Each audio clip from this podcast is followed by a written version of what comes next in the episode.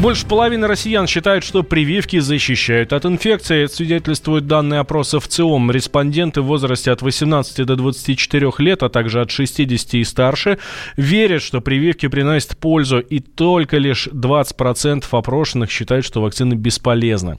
Эксперт в ЦИОМ Кирилл Родин рассказал, что многие россияне относятся к э, прививкам с безразличием. Формулировки вопроса, вот эти вот там 20% они отвечали, что не видят прививков ни вреда, ни пользы. То есть они к ним относятся с некоторой долей безразличия в силу там, твоих обстоятельств. Та цифра, которую, как мы обычно с тревогой воспринимаем, да, называя его, так скажем так, антивакционным там движением, которые там являются до определенной степени ярыми апологетами позиции, что там прививки являются вред, вредными для здоровья, их около 10%.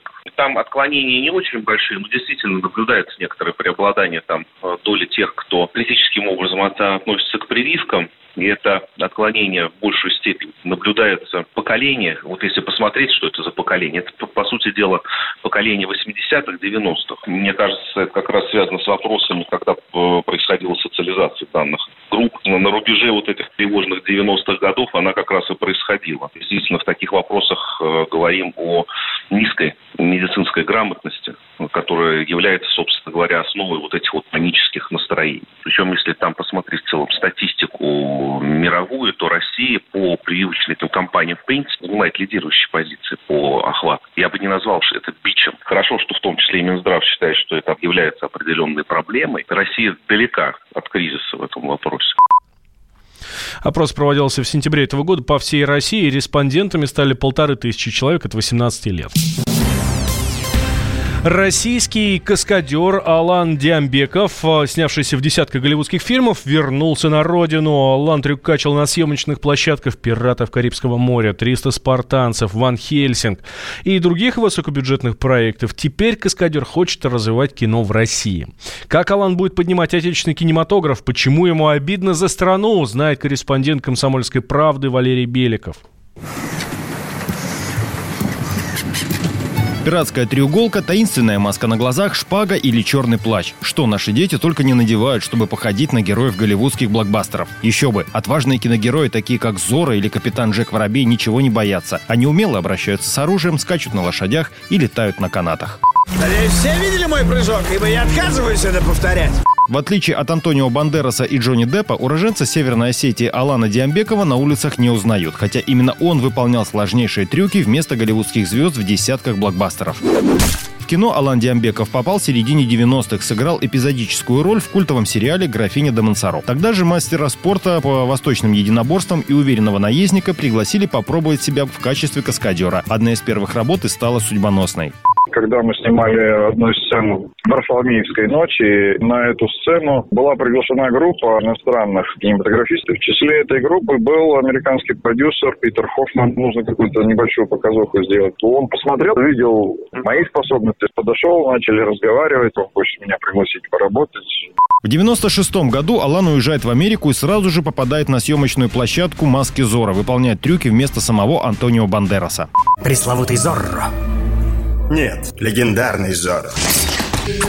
Но вскоре оказалось, что закрепиться в Голливуде не так-то просто. В ожидании новых ролей Алану Диамбекову пришлось работать разносчиком пиццы и даже охранять Пэрис Хилтон и Бритни Спирс. Спустя несколько лет россиянина снова заметили. И тут понеслось. Трюки в картинах Блейд, Царь Скорпионов, 30 спартанцев, Ван Хельсинг, Пираты Карибского моря. Всего более 20 кинолент. В России же имя Алана Диамбекова было известно очень узкому кругу людей. Из-за проблем с документами каскадер не мог приехать на родину, иначе его бы не пустили обратно в Штаты.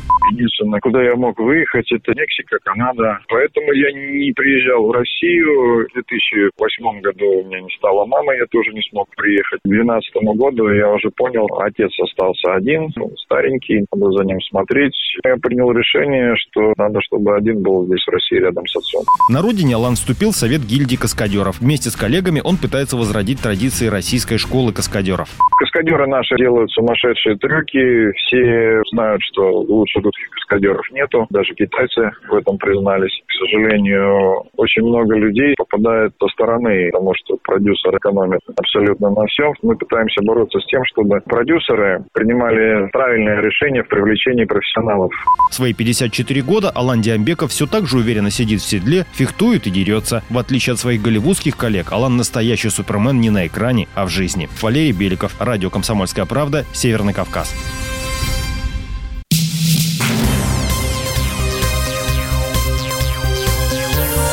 Темы дня.